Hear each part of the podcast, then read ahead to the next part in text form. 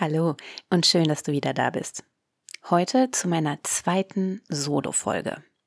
Und dieses Mal geht es um meinen Geburtsbericht.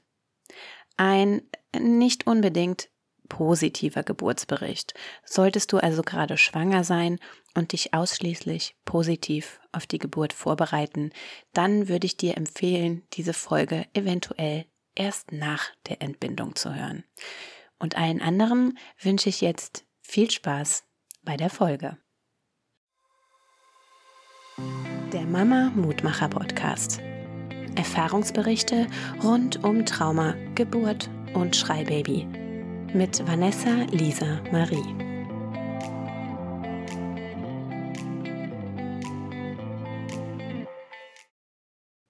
Wir befinden uns im Juli 2022. Es war unfassbar heiß und ich war unfassbar schwanger. Genau genommen war ich über meinen Entbindungstermin.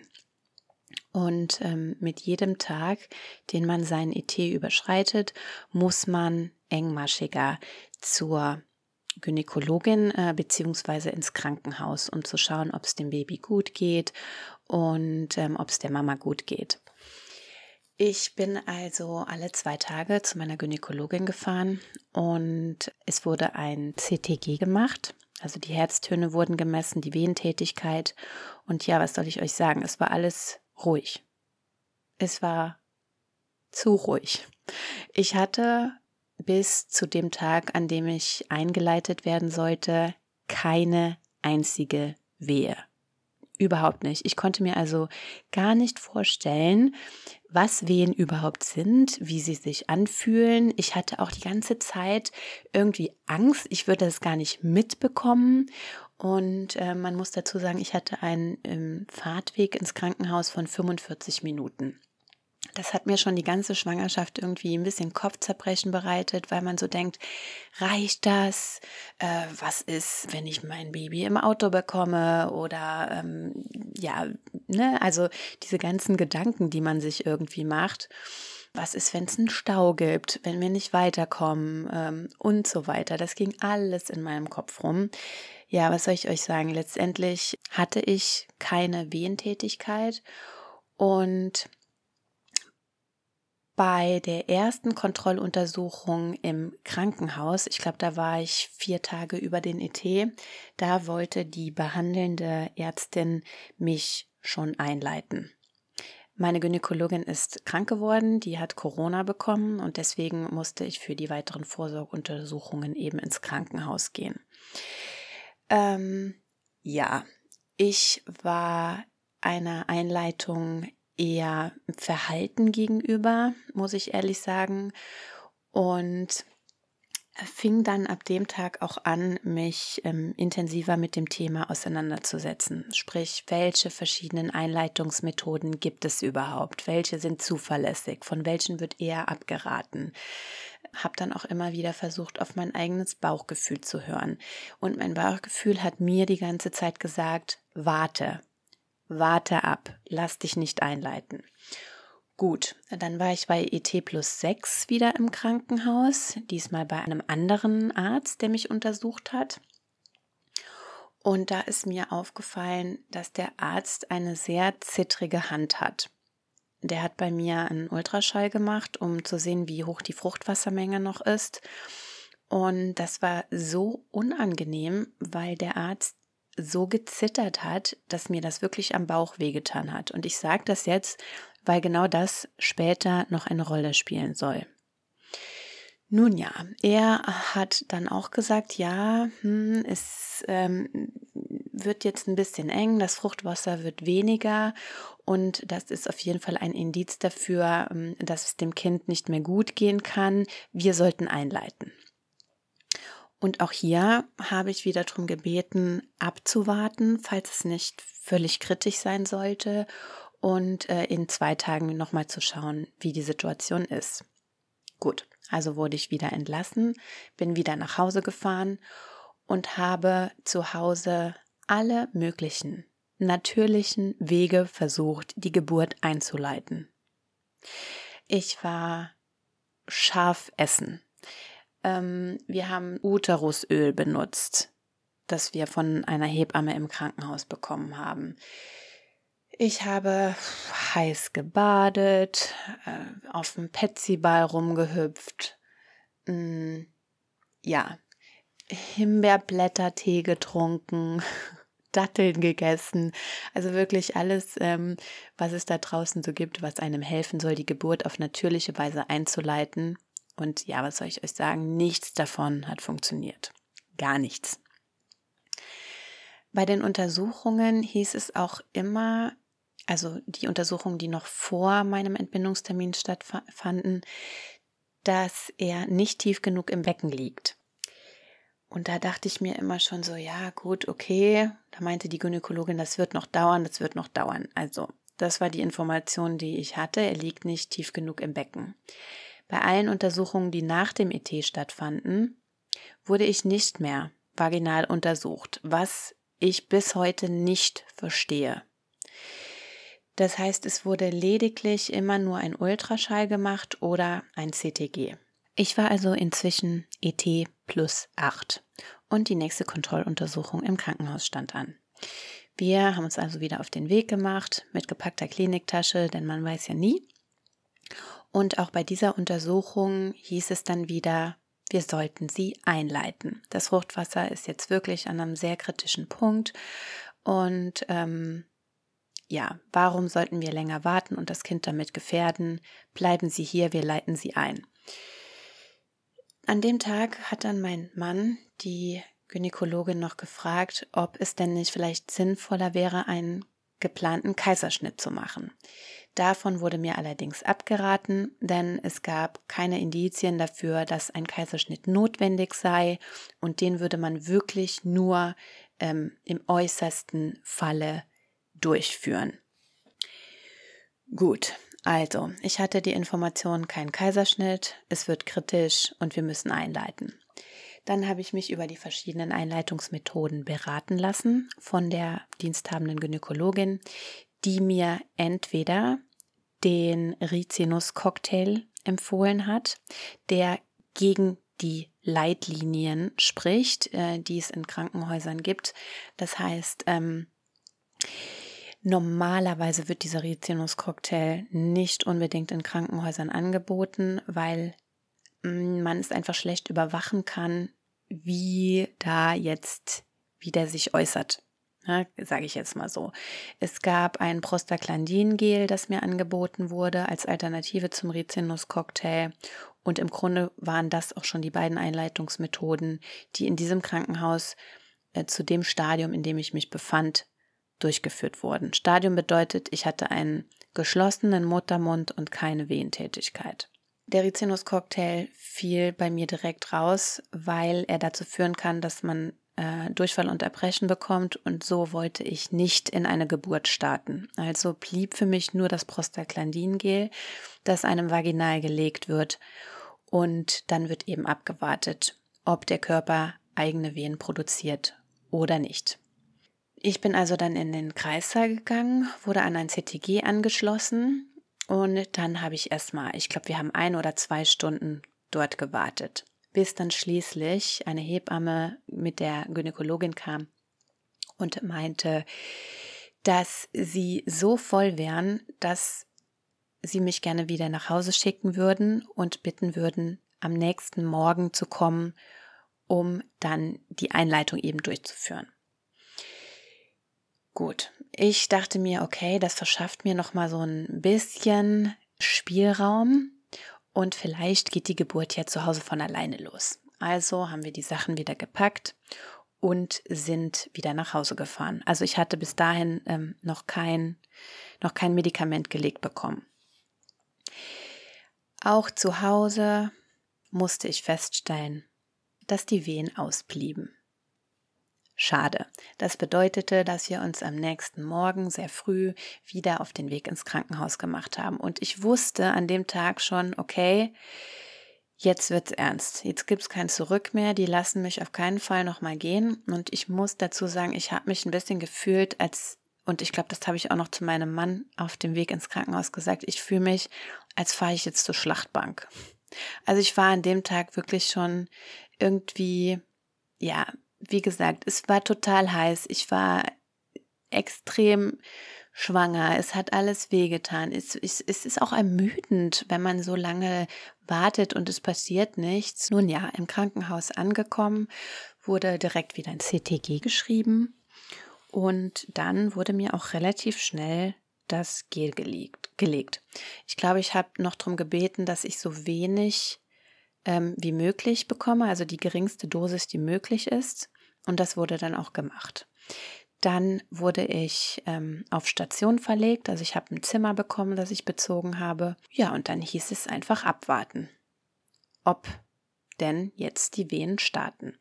Und äh, das G wurde mir um 10 Uhr gelegt und um 2 gingen die Wehen los da waren wir auf dem Zimmer und da habe ich schon gemerkt, so, wow, okay, ähm, also hier ist jetzt irgendwas im Gange und das hat sich eben bei mir angefühlt wie ein relativ starker Periodenschmerz. Und dann habe ich auch relativ schnell, ich glaube nach einer Viertelstunde zu meinem Mann gesagt, wir müssen in den Kreissaal, das ist echt schon brutal.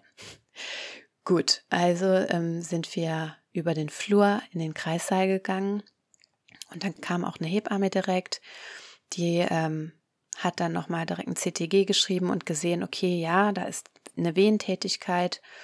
Und sie hat uns ähm, dann eben alleine gelassen und gesagt, versuch dich zu entspannen. Wir müssen jetzt erstmal schauen, ob, ob dein Körper diese Wehen selbst produziert oder ob die von dem Medikament sind. Und da war ich schon so ein bisschen sauer, weil ich mir gedacht habe, das hier ist gerade so ein starkes Körpergefühl. Das kann nicht sein, dass das von einem Medikament ist. Das macht mein Körper. Dann, ich weiß nicht, wie viel Zeit verging, ähm, bis die Hebamme zurückkam und mich zum ersten Mal dann untersucht hat. Dann hat sie festgestellt, dass mein Muttermund sich einen halben Zentimeter geöffnet hatte. Das ist nix, ne? Also das ist, äh, ich war dann echt so ein bisschen traurig darüber, weil ich schon Wehen im Abstand von drei Minuten hatte, die schon echt ordentlich waren. Also ich konnte die noch gut veratmen, ich konnte damit gut umgehen, aber es war schon ähm, ein starkes Körpergefühl. Gut, dann war Schichtwechsel. Dann ist die Hebamme, die mich bis dato betreut hatte, nach Hause gegangen und ich habe eine neue Hebamme bekommen. Man muss dazu sagen, in dem Krankenhaus, in dem ich war, gab es zwei Kreissäle, einen Raum äh, mit einem Becken für eine Wassergeburt und eine diensthabende Hebamme. Und zur gleichen Zeit, in der ich entbunden habe, war in dem anderen Kreissaal bereits eine Geburt in vollem Gange. Das heißt, die Hebamme ist immer zwischen mir und der anderen ähm, Frau hin und her geswitcht. Und da die Frau nun mal ein bisschen weiter war im Prozess schon, war die Hebamme sehr viel im anderen Kreissaal. Das heißt, mein Mann und ich waren über die ganze Zeit extrem viel alleine. Und das ist eine Form von Gewalt unter der Geburt, wenn man alleine gelassen wird in dieser Situation. Das war mir überhaupt nicht bewusst, aber hinterher ähm, ist mir das sehr wohl bewusst geworden. Und warum ich das sage, ist, bei der nächsten Untersuchung, die durchgeführt wurde, war mein Muttermund bereits auf vier Zentimeter geöffnet. Innerhalb von, ich glaube, drei Stunden.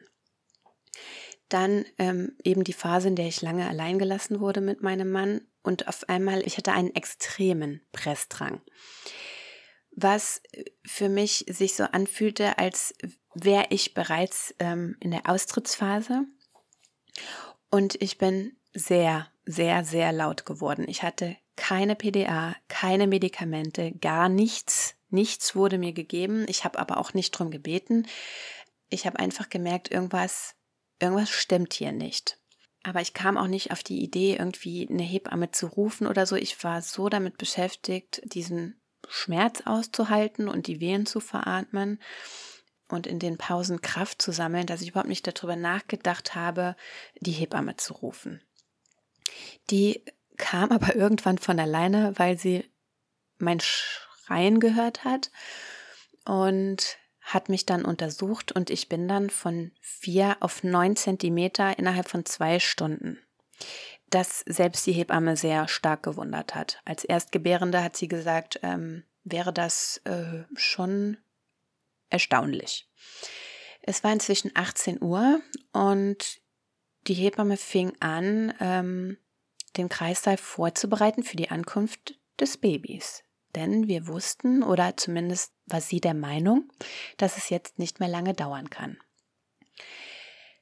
Und von 18 Uhr an war dann die Hebamme wieder mehr bei uns im Kreissaal, aber nicht ständig. Das heißt, ich war immer noch sehr viel ähm, alleine in einer Phase, in der ich extrem verwirrt und extrem erschöpft auch schon war, weil ich so viel gepresst habe schon.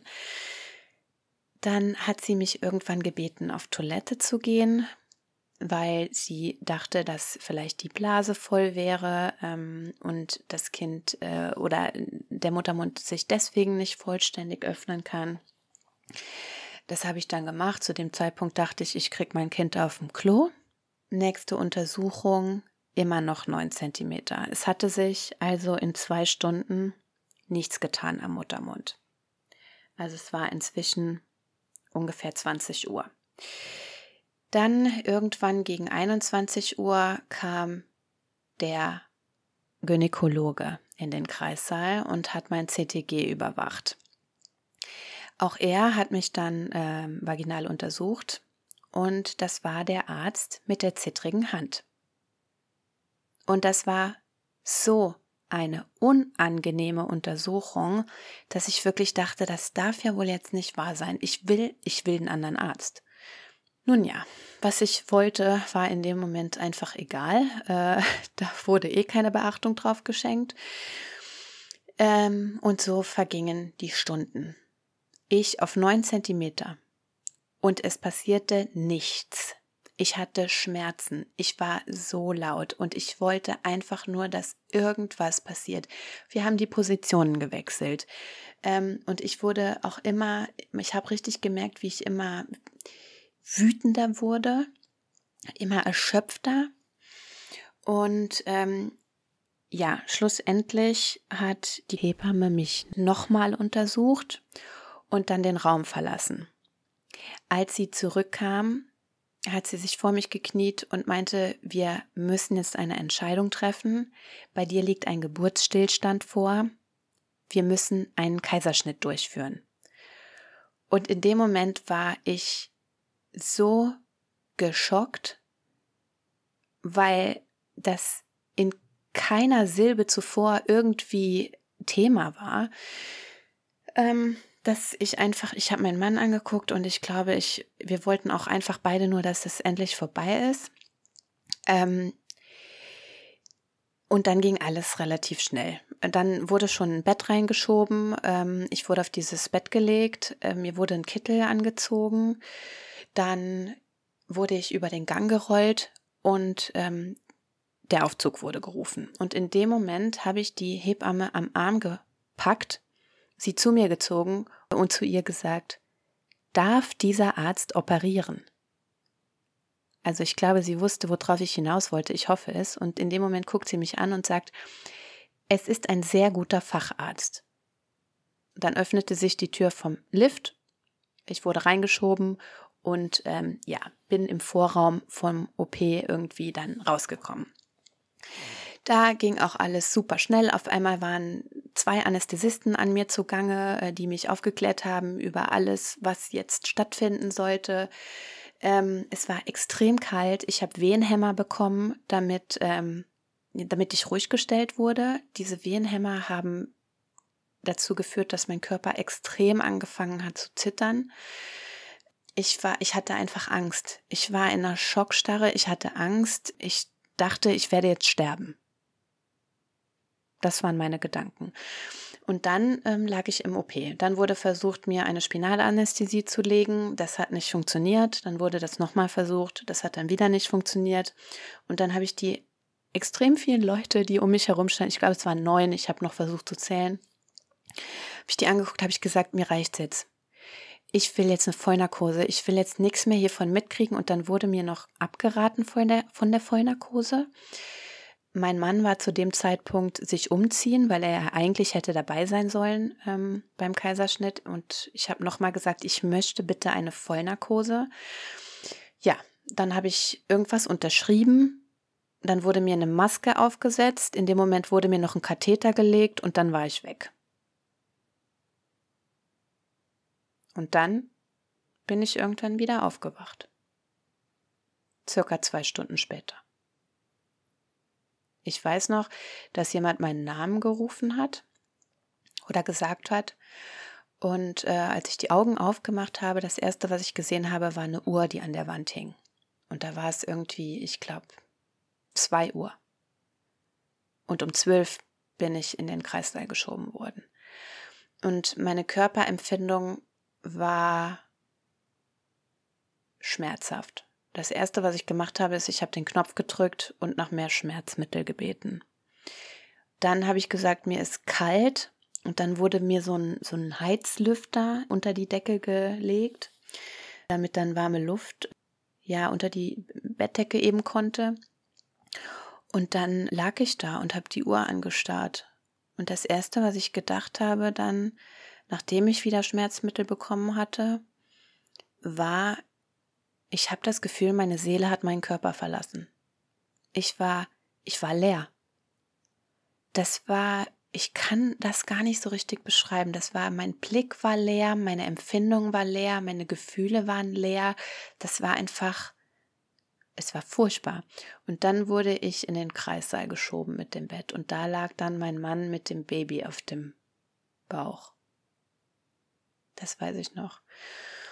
Ja, und dann wurde mir der Kleine auf die Brust gelegt. Das war ein wunderschönes Gefühl, versteht mich nicht falsch. Ich glaube, ich hatte auch Tränen in den Augen, zumindest kommen mir jetzt wieder die Tränen. Aber ich war einfach, ich war erschöpft. Ich glaube, das kann jede Mutter äh, irgendwie nachvollziehen, die gerade eine Geburt hinter sich hatte. Man ist einfach erschöpft.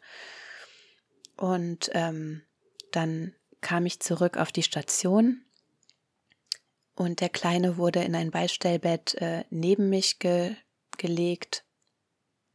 Ja, und man ist erstmal überwältigt, ne? Man schaut dieses kleine Bündel an und denkt so, wow, das ist jetzt dein Baby und das hast du gemacht, was für ein Wunder. Und ja, man ist extrem emotional und man fragt sich, wie kann sowas Schönes gleichzeitig so schmerzhaft sein? Und die Gefühle spielen extrem verrückt, die ganzen Hormone im Körper spielen extrem verrückt.